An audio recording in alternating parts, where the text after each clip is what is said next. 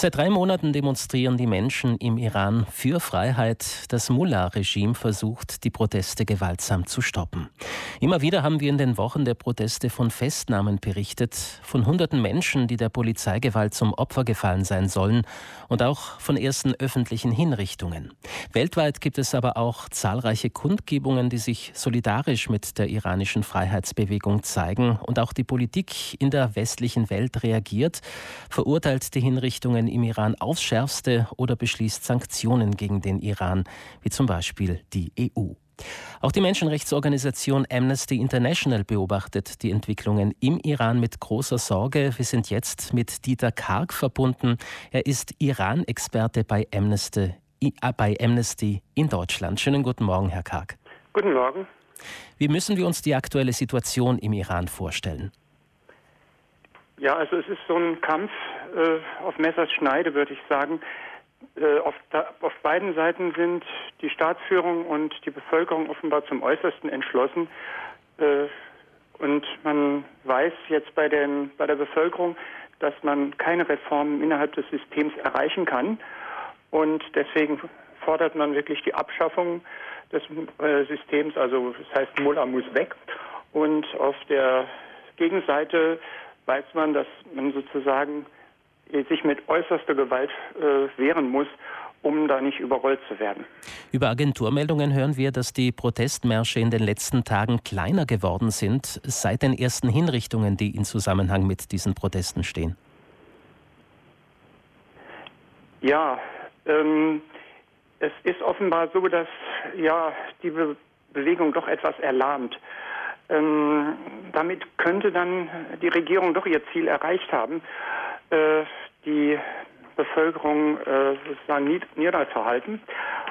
Ähm, aber das ist schwer abzuschätzen. Vielleicht äh, wird es nochmal verstärkte Demonstrationen geben. Aber das kann man, wie gesagt, kaum sagen. Wie müssen wir uns diese politischen Ereignisse von der Dimension her vorstellen? Sind das jetzt Proteste und auch Streiks, die sich auf größere Städte konzentrieren?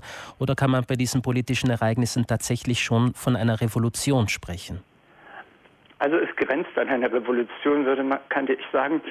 Ähm, es ist wirklich in allen Landesteilen, ähm, auch verstärkt in denen, wo Minderheiten eben leben, äh, wie die Kurden oder Balutschis, äh, es ist aber wirklich eine sehr breite Bewegung, die auch große Teile der Bevölkerung umfasst und nicht so einzelne Gruppen wie Gewerkschaften, Studenten. Also es ist schon eine sehr breite Bewegung. Nun sind Streiks und Proteste ja ein Menschenrecht, so zumindest verstehen wir das, die in einer Demokratie groß geworden sind. Wie kann es sein, dass Protestierenden im Iran sogar die Todesstrafe ausgesprochen werden kann? Naja, das liegt daran, dass, äh, was ich eben schon gesagt habe, die, äh, die Staatsmacht sich bedroht fühlt, weil eben das gesamte System in Frage gestellt wird. Also die Islamische Republik, also die Herrschaft der Mullahs. Und ähm, deshalb wird jede äh, Protestaktion unter den Begriffen wie Kampf gegen Gott äh, eingeordnet. Also die Regierung sieht sich quasi als Stellvertreter Gottes und daher und im auf Kampf gegen Gott steht eben die Todesstrafe. Zwei junge Demonstranten wurden im Zuge der Proteste im Iran bereits exekutiert. Dutzenden weiteren droht die Hinrichtung. Kann man das von außen überhaupt beeinflussen? Durch Sanktionen oder auch indem man äh, die Hinrichtungen scharf verurteilt? Ja, es ist sehr schwer. Die äh, iranische Regierung hat sich bis jetzt auch nicht sehr beeindrucken lassen durch äh, irgendwelche Sanktionen. Ähm, vielleicht ist es so, dass ähm, sie dazu geführt haben, dass hm, zumindest man nicht es bis zum Allerextremsten gekommen ist. Das heißt, man hat das, dass man das Schlimmste vermieden, vermeiden hat, vermieden hat. Aber ähm, es ist sehr schwer jetzt äh, die Regierung zu einem Einlenken zu bewegen, eben aus dem Grunde, weil sie sich in ihren Grundfesten erschüttert sieht. Was unternehmen Sie als Menschenrechtsorganisation? Wie können Sie für die Protestierenden im Iran eintreten? Äh, wir haben jetzt, wir machen so etwas generell.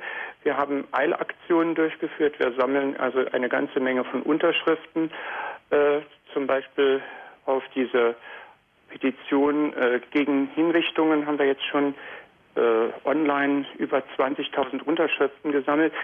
Also es ist auch unsere eigen, unsere einzige Möglichkeit, da etwas zu bewirken, dass wir eben den Druck durch Protest und Dokumentation der äh, Menschenrechtsverletzungen äh, erhöhen. Hm.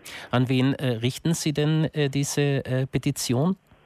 Äh, die Petition ist gerichtet an den Chef der Justiz, der ja vom obersten Führer ernannt wird. Und ähm, das heißt, der bestimmt auch gewissermaßen die Politik der, oder wie kann man sagen, die Entscheidungen der Gerichte. Und der wird die ganzen Unterschriften dann auch erhalten? Er wird sie erhalten, ja. Herr Karg, zum Abschluss noch die Frage, wie wird es Ihrer Einschätzung nach im Iran weitergehen? Äh, ja, das ist so schwer zu sagen. Also ich äh, schätze entweder die ähm, Regierung setzt sich durch und äh, die Proteste erlahmen oder es kommt zu noch mehr Blutvergießen. Was veranlasst Sie zu dieser eher pessimistischen Einschätzung? Naja, die bisherige ähm, Vorgehensweise gab ja schon unzählige Demonstrationen oder Demonstrationswellen im Iran und die Reaktion des Staatsapparates ist immer dieselbe.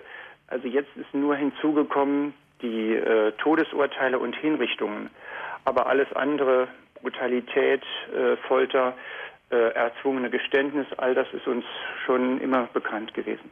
Dieter Karke, Iran-Experte bei Amnesty International in Deutschland. Vielen Dank für das Gespräch. Danke sehr auch.